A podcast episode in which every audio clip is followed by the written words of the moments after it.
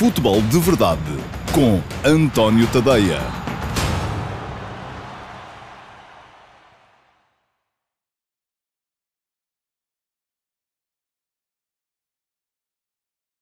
Olá, muito bom dia a todos. Eu sou António Tadeia. Este é o Futebol de Verdade de segunda-feira, dia 26 de outubro de 2020. Futebol de Verdade que começa a fazer contas à quinta jornada da Liga. Ainda resta esse Benfica Bessado de mais logo, que pode ser muito importante em termos de classificação, porque um, temos o Benfica ainda assim, mesmo com esse jogo a menos, no topo da tabela, um, logo seguido de uh, Sporting, também com um jogo a menos, porque vai jogar na quarta-feira contra o Gil Vicente, o jogo em atraso da primeira jornada, e pelo Flóculo do Porto, uh, e depois pelo Sporting Clube Braga, que apesar daquele início uh, complicado, já lá está em cima também, portanto já temos os quatro um, do costume, ou pelo menos aqueles que ultimamente mais vezes têm andado nos quatro primeiros lugares, lá em cima nas quatro primeiras posições da tabela, tudo normal, podemos dizer, porque uh, de facto é esta a hierarquia normal do uh, futebol português. Bom, vou falar aqui hoje dos jogos que já aconteceram destas três equipas, do, a vitória, dos, todas as vitórias à tangente, do Sporting nos Açores frente ao Santa Clara por 2-1, do Flóculo Porto em casa frente ao Gil Vicente por 1-0 e do Sporting Clube Braga fora uh, frente ao Vitória Sport Clube no derby domingo também por 1-0. Uh, eh, mas além disso uh, há mais assuntos porque há mais equipas para, para, para debater e para um, falar porque a jornada foi, como tem sido quase todas, estou a gostar deste campeonato, foi rica. aliás, há uma nuance que eu, que eu gostava de chamar a vossa atenção que tem a ver com o facto de cada vez mais uh, termos uh, nas equipas da nossa liga treinadores um, da chamada escola do sair a jogar. É? Aquela ideia de jogar curto no início uh, e está a transformar um bocado o campeonato, que até há muito pouco tempo o campeonato português Uh, geralmente, a maior parte dos jogos, uh, a maior parte das equipas uh, faziam a sua organização ofensiva com um primeiro passo mais longo e depois jogava-se muito naquela, nos duelos individuais, naquelas segundas bolas, quase sempre na zona de meio campo, porque poucas equipas, ou nenhumas mesmo, arriscavam esta saída mais curta, com a bola do guarda-redes para os centrais, os centrais para os laterais, um, a, a, tentarem fazer aquilo que se chama campo grande. Porquê? Porque alargam o espaço, um, tornando o campo todo uh, utilizável uh, em termos ofensivos e dessa forma também naturalmente obrigam o adversário ou a aumentar o espaço entre linhas ou a subirem a sua uh, última linha defensiva, deixando mais espaço nas costas. Um, e, mas se isto era, é a realidade atual do nosso campeonato, há pouco tempo não era assim, uh, havia o tal passo mais comprido, havia a tal uh, segunda bola a ser disputada muitas vezes na zona do meio campo. Agora aquilo que vemos são as equipas a sair a jogar curto desde trás e a maior parte dos adversários a tentarem fazer condicionamento mais alto daquilo que é a saída de bola e por isso mesmo os duelos defensivos começam muito mais à frente. Isto gera mais situações de golo, mais situações de baliza e, portanto, do meu ponto de vista, acaba por ser positivo, embora na maior parte das equipas, ou em algumas delas pelo menos, não seja necessariamente muito inteligente, porque o que eu tenho visto muito são equipas uh, que querem sair a jogar sem ter os argumentos para tal. E uh, sendo eu favorável a esta ideia, de princípio, não é? Favorável a este princípio, porque acho que sim, acho que qualquer chutão para a frente um, acaba por ser, conforme dizia há 20 anos, uh, 30 se calhar, Jorge Valdano, uh, é uh, arriscar em 50% a posse da bola, porque nunca se sabe muito bem o que é que vai acontecer depois daquela bola dividida. Neste momento, uh, aquilo que acontece é que muitas vezes, não tendo jogadores com condições técnicas sobretudo na linha defensiva, para poderem sair a jogar com bola, muitas equipas estão a colocar em risco a sua própria baliza, e estamos a ver vez mais interseções e ações defensivas bem-sucedidas, não só no meio campo, adversário, eh, no meio campo defensivo adversário, mas uh, muitas vezes próximo da área. Bom, isto é uma pequena reflexão que me, que me surgiu e que provavelmente vamos uh, desenvolver no antoniotadeia.com em breve, recorrendo a dados uh, estatísticos. Para já, aquilo que vos posso dizer é que podem fazer perguntas relativamente à, à edição de hoje do Futebol de Verdade. Não tem que ser necessariamente sobre os temas uh, de que vou aqui falar hoje. Podem perguntar sobre aquilo que entenderem, desde que seja futebol. se vier em conversa, responderei no direto. se não vier em conversa, as perguntas ficarão guardadas mas uh, para um, o QA do próximo sábado. Sábado que vem já vai haver QA, só não houve na semana passada, porque eu estive de férias durante uh, três dias da semana e isso acabou por uh, fazer com que não houvesse, naturalmente, massa crítica suficiente para se poder fazer o QA. Portanto, já sabem, se estão a ver o futebol de verdade em direto, ou mesmo em diferido, em diferido, enfim, não vos poderei responder em direto, mas podem sempre deixar perguntas para o QA. Se estão a ver, no, seja no Facebook, no Instagram, no Twitter, no YouTube, no meu canal Dailymotion ou no meu site, antoniocadeia.com, podem deixar perguntas nas caixas de comentários, que elas das duas uma, ou são respondidas no direto, ou podem ficar guardadas para o um, Q&A do próximo sábado.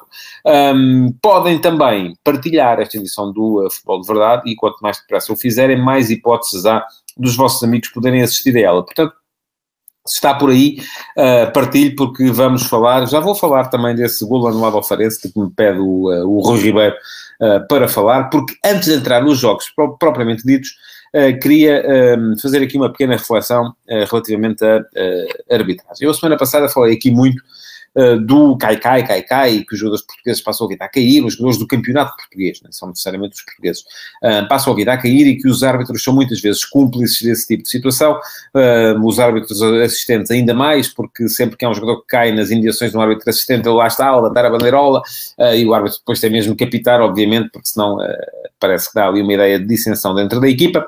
Uh, mas uh, há muito tempo já que venho reclamando um critério mais largo para, o, uh, para a arbitragem no futebol em Portugal, porque, e aliás eu fiz essa distinção a propósito daquilo que foi, ao que está a ser a contribuição de Darwin para o ataque do Benfica, porque é um jogador possante, um jogador que é difícil de derrubar e que não cai, não tem caído pelo menos na tentação uh, da queda, e fiz um paralelismo, por exemplo, com Figo, porque Figo também, uh, enfim, Figo foi bolador, foi um dos melhores jogadores do mundo, não estou com isto a dizer que Darwin lá vai chegar, nem pouco mais ou menos, uh, só que um dos pontos fortes de Darwin foi aquilo que Figo percebeu, sobretudo quando Bobby Robson chegou a eu recordei aqui uma conversa que tive em privado, até com, com o já falecido Bobby Robson, em que ele me dizia: uh, Figo tem condições extraordinárias, mas cai muito, é preciso uh, trabalhar a parte física. E o Figo trabalhou a parte física e tornou-se um dos melhores do mundo. A maior parte dos jogadores do Campeonato Português deviam pensar isso também: cair menos, jogar mais. E os árbitros também deviam pensar isso muitas vezes: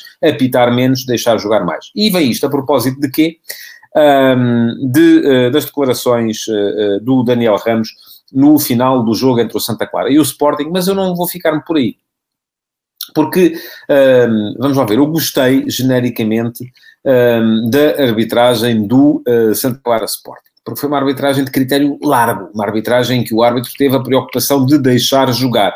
E manteve essa preocupação em uh, 89 minutos e 45 segundos do jogo. Uh, não a teve em 15 segundos, em que o Santa Clara, de facto, um, se queixa e, uh, no meu ponto de razão, porque não havia nenhuma falta uh, sobre o Fedal, num lance em que Tiago Santana ia isolar-se uh, e podia, enfim, depois fazia golo ou não, enfim, não, não, já não vou sequer por aí.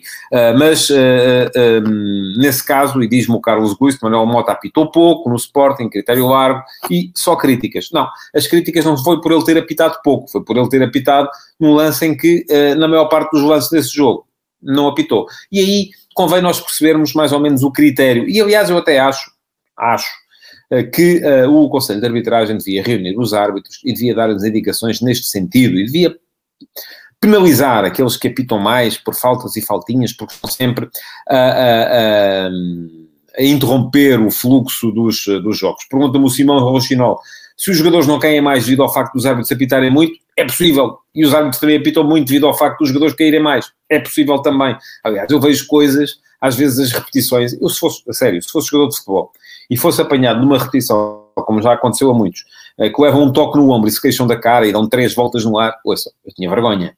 Eu tinha vergonha. Mas, enfim, eh, hoje em dia, e quem me segue sabe isso, já vejo tanto rugby como vejo futebol, no rugby é ao contrário. Aliás, costuma dizer-se isso. A grande diferença entre um futebolista e um jogador de rugby é que o futebolista, quando está, não tem nada, finge que está lesionado, e o jogador de rugby, quando está lesionado, finge que não tem nada. E acho que era melhor para os jogadores de futebol, eh, muitas vezes também, começarem a ser mais estoicos nesta, nesta coisa, caírem menos, jogarem mais a bola, para que o, os árbitros pudessem também fazer o seu papel.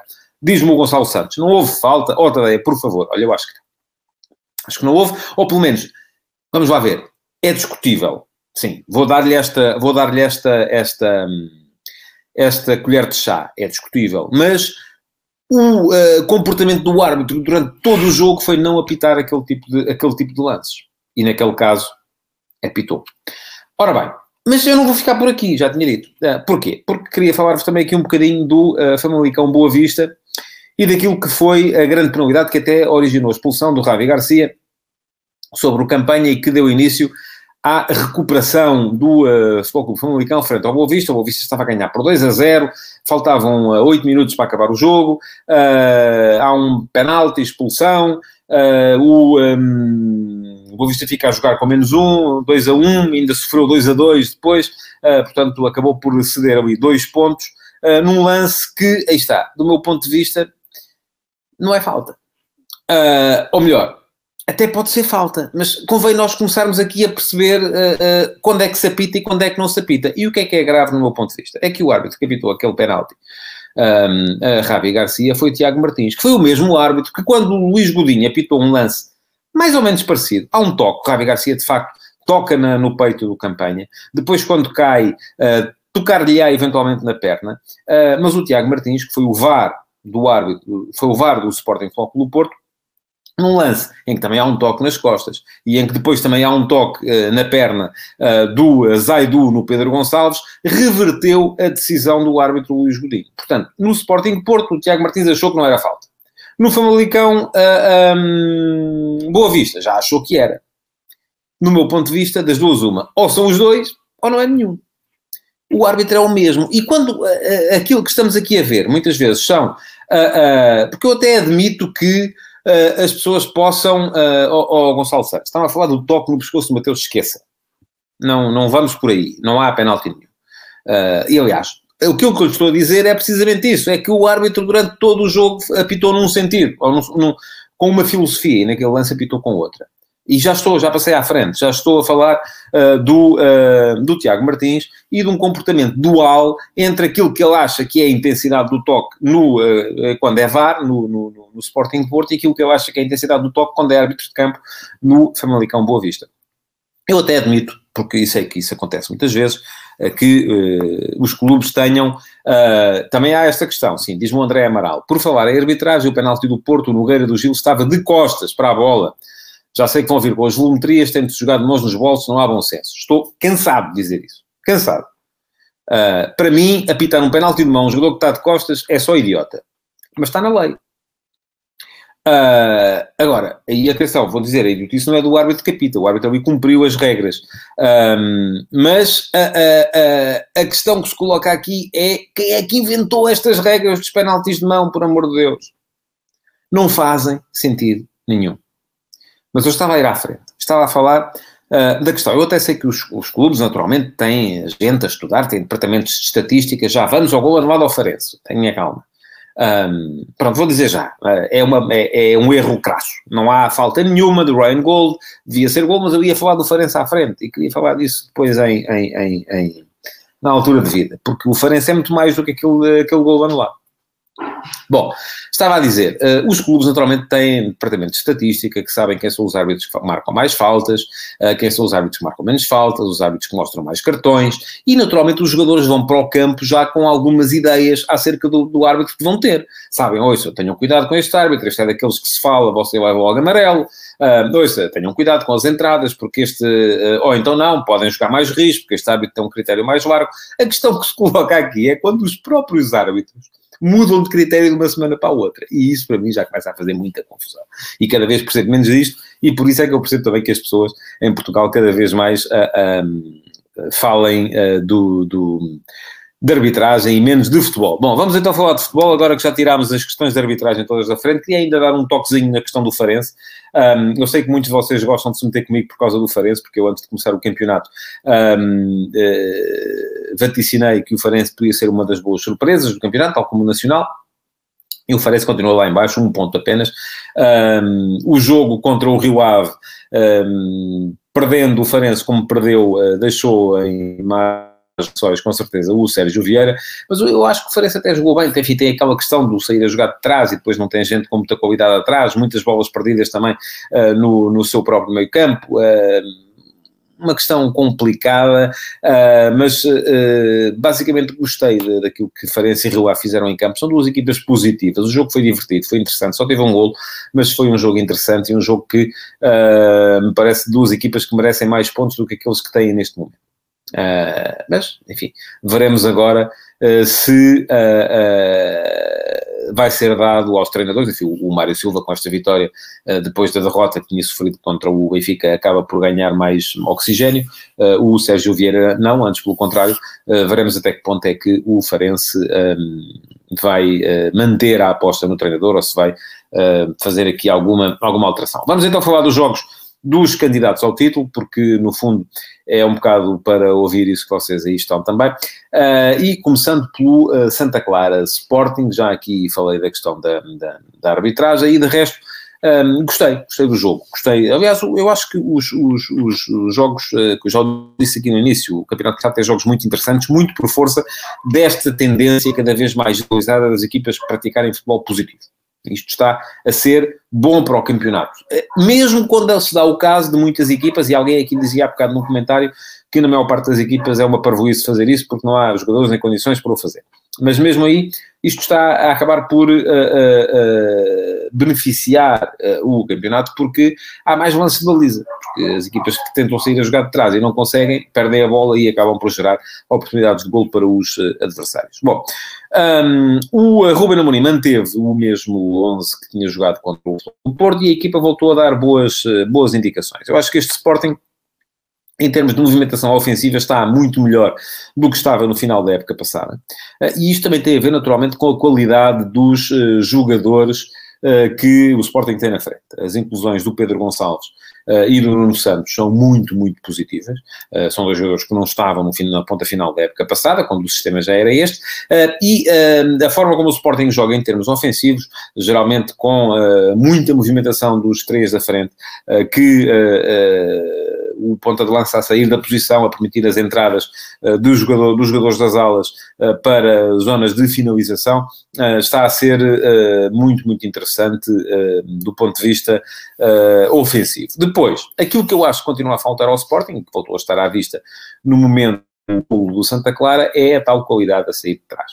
Um, acho que a presença do Palhinha veio dar uma, uma robustez uh, que o meio-campo do Sporting não. Uh, o meio-campo do Sporting com palhinha recupera muitas bolas no meio-campo adversário, acaba por não sujeitar a equipa tanto àquele processo que às vezes chega a ser penoso uh, de começar a construir na sua, na sua área, porque são muitas as bolas perdidas ainda por ali, um, mas ainda assim continua a existir aquele problema que esteve à vista no uh, golo do Santa Clara, Coates a entregar mal a bola e depois o Tiago Santana a ir para ali afora, também uma saída um bocadinho precipitada do Adam uh, a permitir que o, o Tiago Santana o driblasse e fizesse, e fizesse o gol.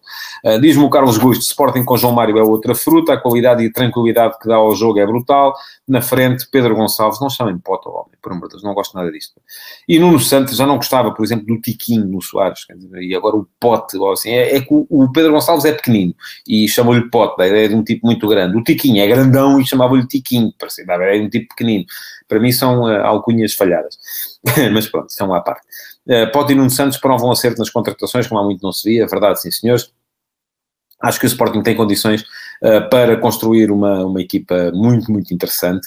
Uh, e o facto de não estar a jogar uh, nas competições europeias tem sido negativo, sob todos os pontos de vista, do prestígio, do orçamento, da. Um, da, eh, da, da, daquilo que é a própria crença da equipa nela mesma, uh, acabará por ser positivo em termos de campeonato, porque o Sporting muitas vezes vai ter uma semana para preparar os seus jogos, e isso é, é bom não só do ponto de vista da recuperação, como do ponto de vista também tático, porque permite eh, preparar melhor cada jogo.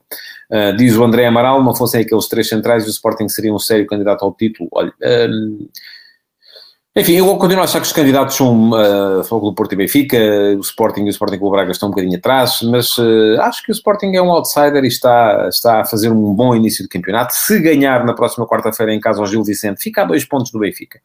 Uh, Parece-me que é isto, se o Benfica, obviamente, ganhar hoje à beçada, até pode dar-se o caso de o Benfica hoje não ganhar e o Sporting ganhar na quarta-feira e ficar ainda melhor. Um, portanto, parece-me que é demasiado cedo para estarmos aqui a arriscar o Sporting, seja do que for. Um, no jogo de, dos Açores, uh, gostei muito do, do, Palhinha, mais uma vez, gostei muito do Pedro Gonçalves, naturalmente. Uh, os laterais, os dois muito bem tanto o, o Pedro Porro uh, como o uh, Nuno Mendes. Nuno Mendes a dar à equipa aquela possibilidade de, uh, num, quando a equipa precisa de se tornar mais ofensiva, se transformar em central pela esquerda e muitas vezes aparecer o central que aparece na ala e aparece em posição de lateral na frente, e isto vai causar desequilíbrios no, no, no, no adversário. portanto, é um jogador muito, muito útil nesta equipa do Sporting por poder fazer as duas posições. Um, isso é, é, muito importante para o Ruben Amorim.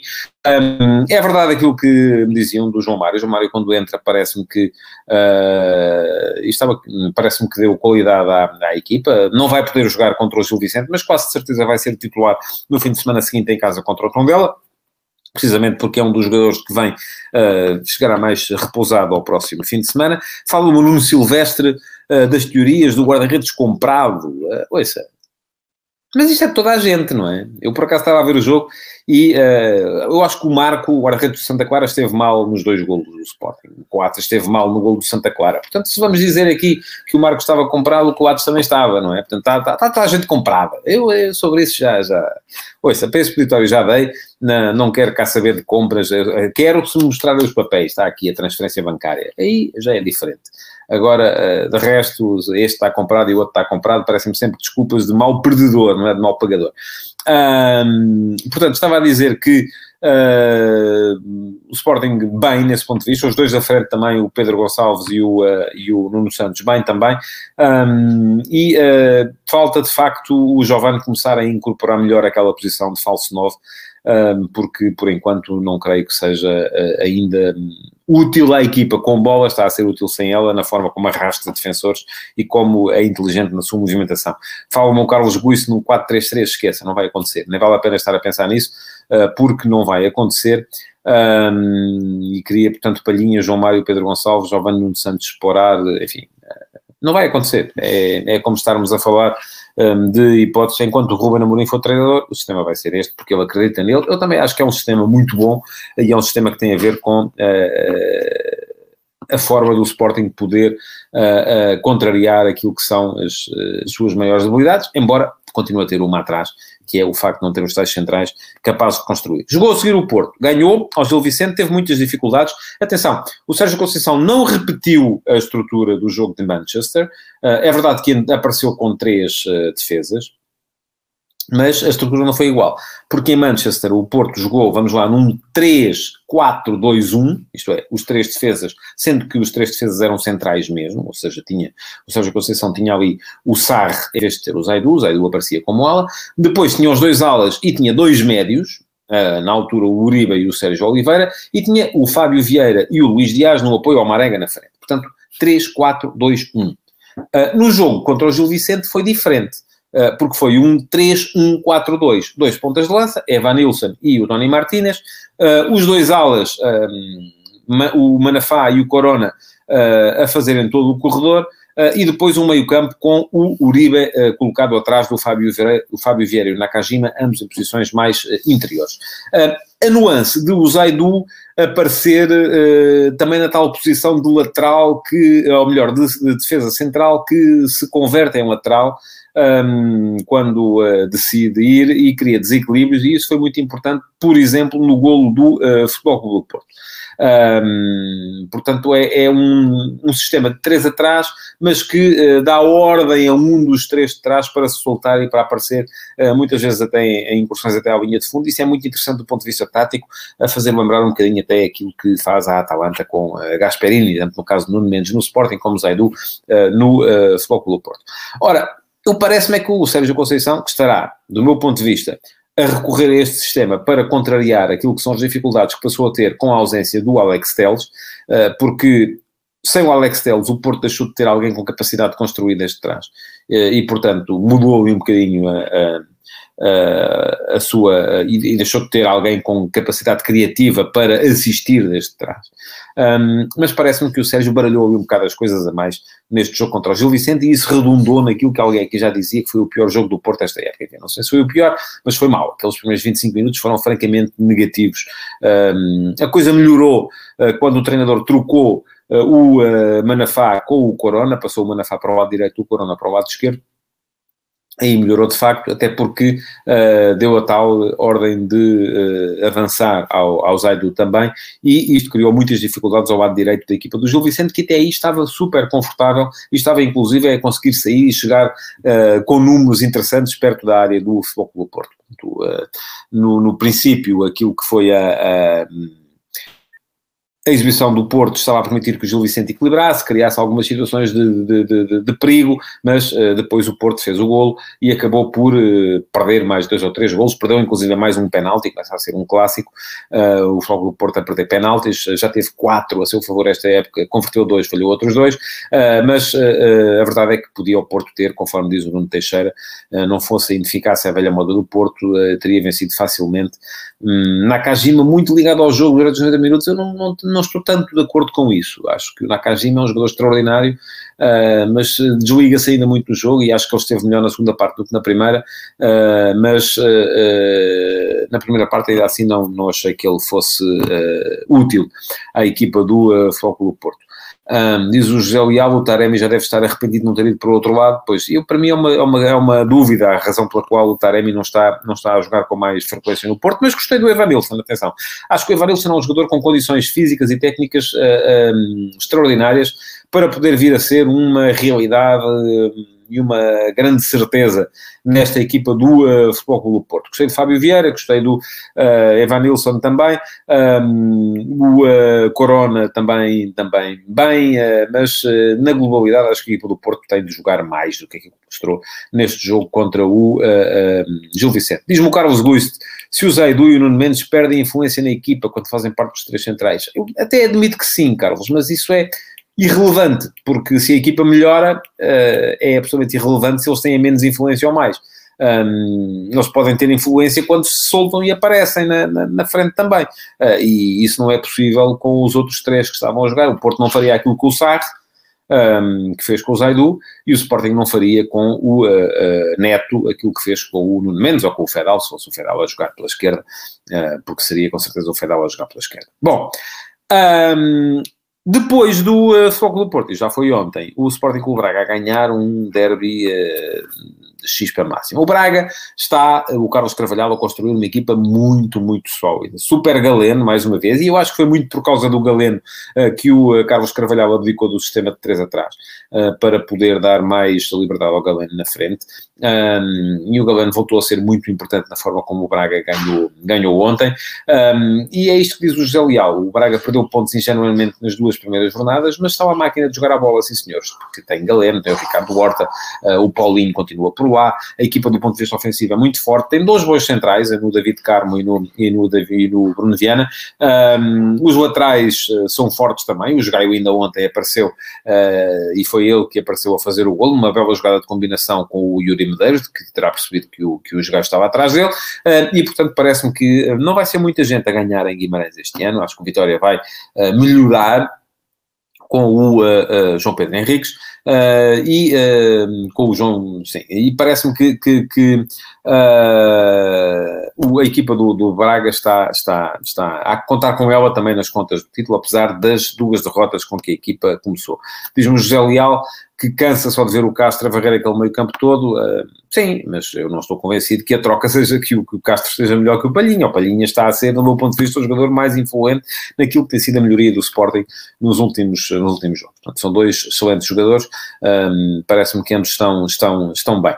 Portanto, acho que vamos ter que contar com os três, uh, com os quatro, aliás. Uh, hoje vamos ter Benfica, Benfica a jogar em casa contra a uh, Bessar, o Jorge Jesus voltou a falar da questão do, do Otamendi. Eu volto a dizer aqui, não é para mim um drama que o Otamendi seja capitão do Benfica, percebo que seja para muitos benfiquistas mais tradicionalistas, mas estou curioso de ver como é que se vai comportar a equipa do Benfica hoje perante uma Bessade que, do ponto de vista defensivo, competi, tem sido sempre uma equipa competente. Uh, portanto, vamos ver. Uh, tenho curiosidade para esse jogo. O Benfica ganhando, uh, volta a alargar a distância para 5 pontos, embora ela possa vir a ser reduzida na próxima quarta-feira, se o Sporting ganhar em casa ao Gil Vicente. E já agora deixem-me só aqui, atalho, foi só mais uma, uma questão antes de acabar, um, para dizer que no, nesse Sporting Gil Vicente, que conforme se recordarão, foi adiado por causa de um surto de Covid em cada uma das duas equipas, uh, o Sporting não vai poder jogar, por exemplo, com o João Mário, porque não estava inscrito à data da primeira jornada. E eu, do meu ponto de vista,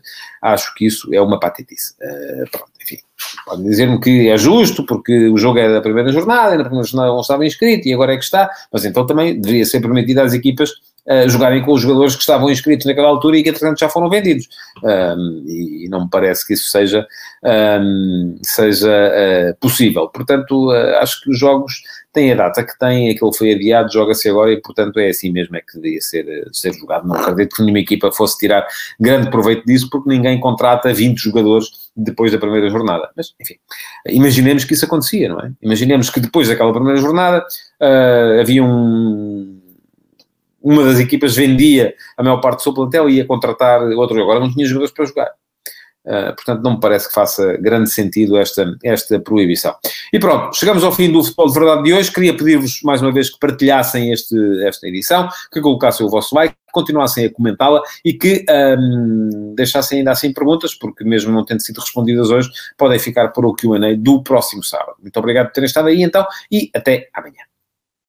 Futebol de Verdade, em direto de segunda a sexta-feira, às 12h30